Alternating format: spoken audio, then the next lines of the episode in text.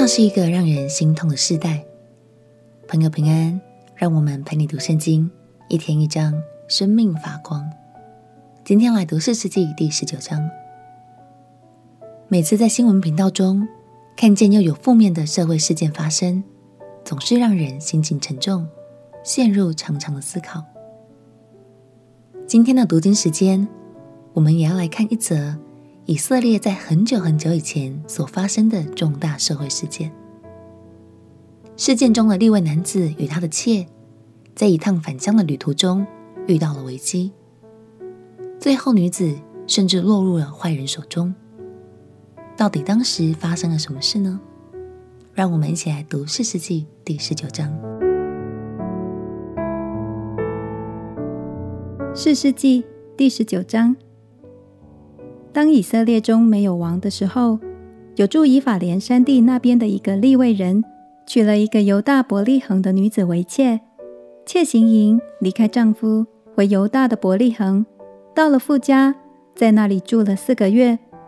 她丈夫起来，带着一个仆人、两匹驴去见她，用好话劝她回来。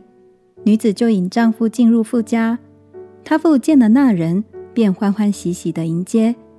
那人的岳父就是女子的父亲，将那人留下住了三天。于是二人一同吃喝住宿。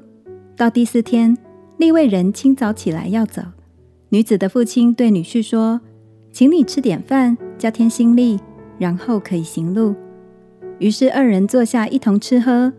女子的父亲对那人说：“请你再住一夜，畅快你的心。”那人起来要走，他岳父强留他。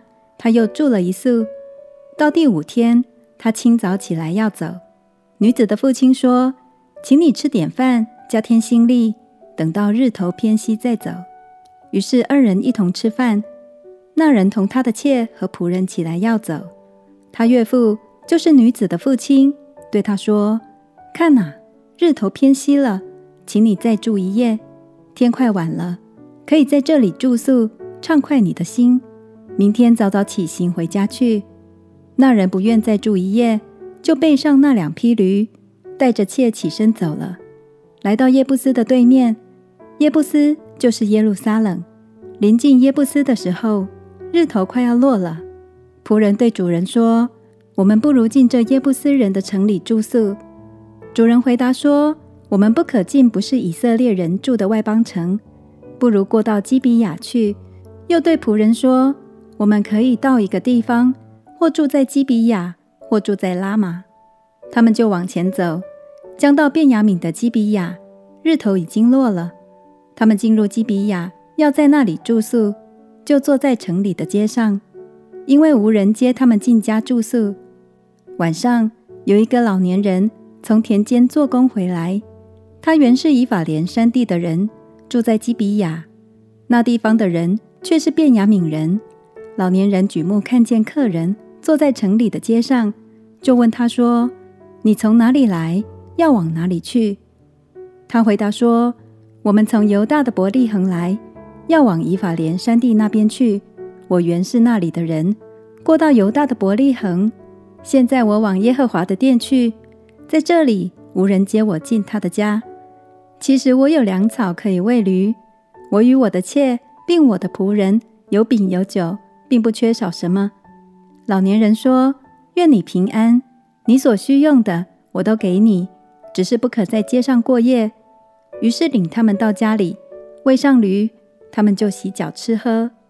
他们心里正欢畅的时候，城中的匪徒围住房子，连连叩门，对房主老人说：“你把那进你家的人带出来，我们要与他交合。”那房主出来对他们说：“弟兄们哪！”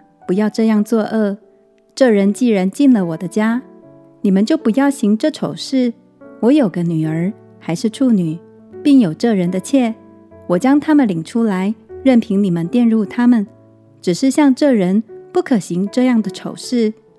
那些人却不听从他的话，那人就把他的妾拉出去，交给他们。他们便与他交合，终夜凌辱他，直到天色快亮，才放他去。天快亮的时候，妇人回到她主人住宿的房门前，就扑倒在地，直到天亮。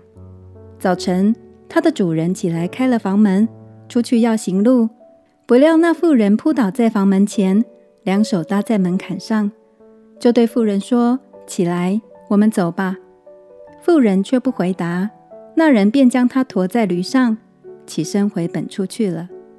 到了家里，用刀将妾的尸身切成十二块，使人拿着传送以色列的四境。凡看见的人都说：从以色列人出埃及地，直到今日，这样的事没有行过，也没有见过。现在应当思想，大家商议当怎样办理。那是一个黑暗的世代，以色列无人管理，百姓的信仰与道德观几乎荡然无存。便雅悯人任意妄为，而利未人。本应该是敬虔侍奉神的人，也没有活出好的榜样。